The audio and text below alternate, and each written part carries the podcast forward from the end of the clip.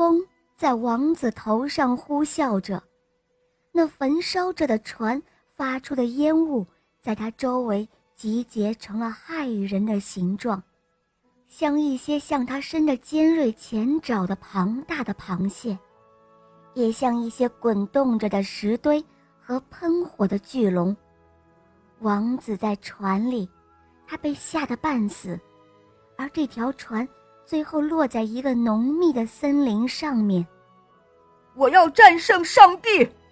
王子喊道：“我既然起了这个誓言，我的意志就必须实现。”于是他花了七年的功夫，制造出了一些能够在空中航行的巧妙的船。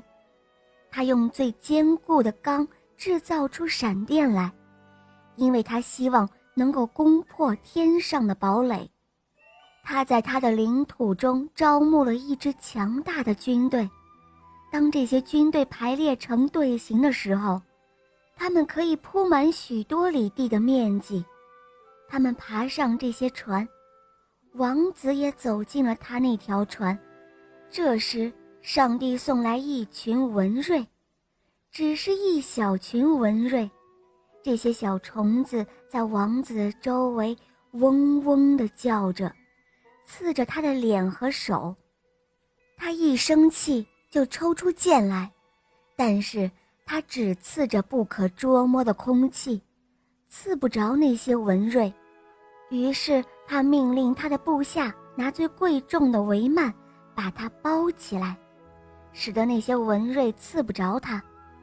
他的下人执行了他的命令，不过帷幔里面贴着一只小小的文瑞，他钻进了王子的耳朵里，在那里面刺他，他刺得像火烧一般，他的毒穿进了王子的脑子，王子痛得将帷幔从身上撕掉，把衣服也撕掉，他在那些粗鲁野蛮的士兵面前一丝不挂地跳起舞来。这些士兵现在都讥笑着，这是一个疯了的王子。这个想向上帝进攻，而自己却被一个小小的文瑞征服了的王子。好了，宝贝们，今天的故事肉包就讲到这儿了。小树点播的故事好听吗？嗯，你也可以找肉包来点播故事哦。